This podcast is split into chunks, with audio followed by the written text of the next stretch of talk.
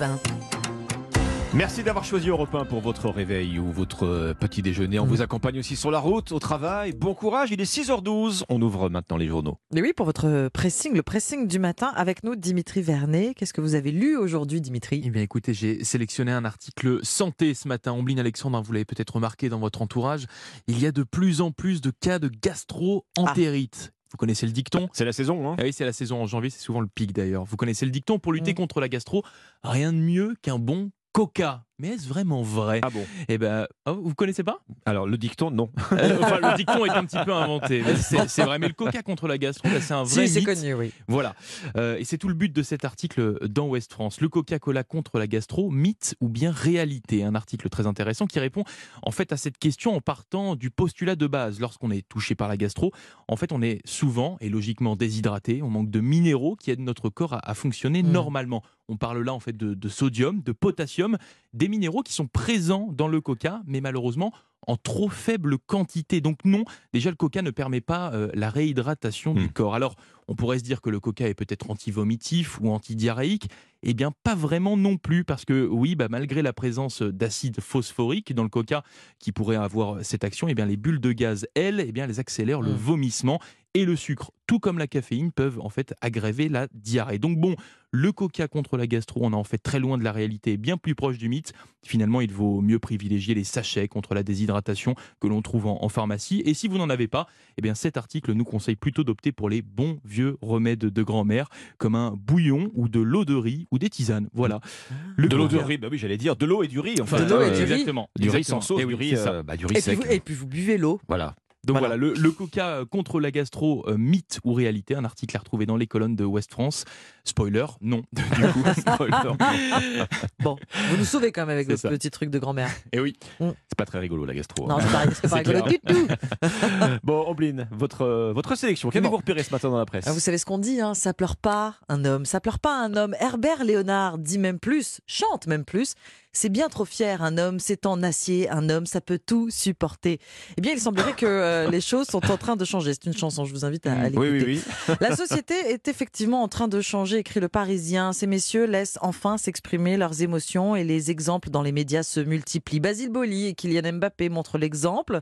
Vous avez peut-être euh, été touché par les sanglots de l'humoriste Jeff Panaclock face à Frédéric Lopez quand il a évoqué sa rupture. Le ministre de l'Éducation nationale, Papendiaï, ne retient pas ses larmes au Sénat au moment de parler du suicide de Lucas, cet adolescent C'est victime de harcèlement homophobe au, au collège. Et puis, qui n'a pas partagé la peine de l'ancien président américain Barack Obama lors de prises de parole après des tueries de masse ou quand il quitte la Maison Blanche. Son image, écrit le quotidien, n'en a jamais pâti. Bien au contraire, un philosophe explique que ces larmes nous touchent car elles sont sincères et que rien n'est calculé. Un psychologue surenchéri, partager ses pleurs, c'est d'abord partager une émotion. Pleurer ne veut pas dire être faible. La, vulnérabili- la vulnérabilité n'est plus un vilain défaut, c'est une nouvelle liberté pour les hommes qui n'est plus exclusivement réservée aux femmes, la liberté de laisser s'exprimer sa sensibilité, y être autorisé. Vous avez le droit, messieurs, Mais bien de sûr a le pleurer. droit. Mais oui. Attention quand même, laisser aller son chagrin une fois à la télé, ça marque les esprits. Le message est encore plus Oui. éloquent. Pleurer deux fois, Ça, passe Ça peut faire sourire. Ouais. trois fois, on risque d'être ridicule.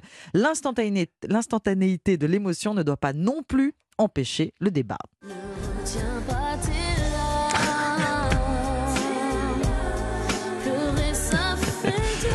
ce serait, euh, ce serait à en croire cet article un phénomène nouveau, en tout cas récent. Que les hommes pleurent en public. Se permettent de, Oui. enfin, s'autorisent. Hein, euh, à, pleurer en en public, à laisser euh, exprimer leurs émotions. Ce n'est plus si grave, finalement. Bon. Un article, effectivement, du Et une Parisien. Très Une instructif. fois, pas plusieurs Une- fois. Une fois. Oh, dans les médias, on parle de, Oui. de personnes politiques. Après, vous, si vous avez envie de vous épancher, n'hésitez pas. Pas de souci, je retiens le- Voilà. le conseil. Alexandre, Alors, l'envie de pleurer, ça c'est fait. Moi, je sais pas. Est-ce que vous avez prévu d'aller skier a envie de skier Oh, cet bah, hiver On a Hein, l'envie, en prévu. tout cas. Ah, Alban, Alban, Ah oui. Alban, c'est prévu. Bon, en tout cas, les, les- une chose est sûre, hein, euh, si on parle de ski, les logements de montagne, eux, ne connaissent pas la crise. C'est ce que nous dit euh, aujourd'hui en France, dans les Alpes. La hausse des prix est deux fois plus importante que la moyenne euh, nationale, écart particulièrement marqué euh, dans le massif alpin, mais les autres euh, chaînes de montagnes françaises sont aussi au-dessus hein, de cette euh, moyenne nationale. Alors peu importe le manque de neige, qui frappe encore beaucoup de stations de, de sport d'hiver, et, et Anissa nous, nous le dit régulièrement, peu importe l'inflation, peu importe même les grèves dans les transports, rien qui ne vienne grignoter en fait ce prix au mètre carré en montagne. C'est même l'inverse d'ailleurs, puisque dans les Alpes du Nord, 6300 euros euh, le mètre carré pour, euh, pour euh, avoir un logement. Ça fait d'ailleurs un écart très important avec les Alpes du Sud. 3300 euros Ah oui. seulement Ah, ouais. le mètre carré. Oui, il y a, il y a- il y a- ça va du simple au Double, double. en c'est fait. incroyable. Ouais. Les prix de l'immobilier sont tirés vers le haut également dans les Pyrénées, dans le Jura, dans les Vosges.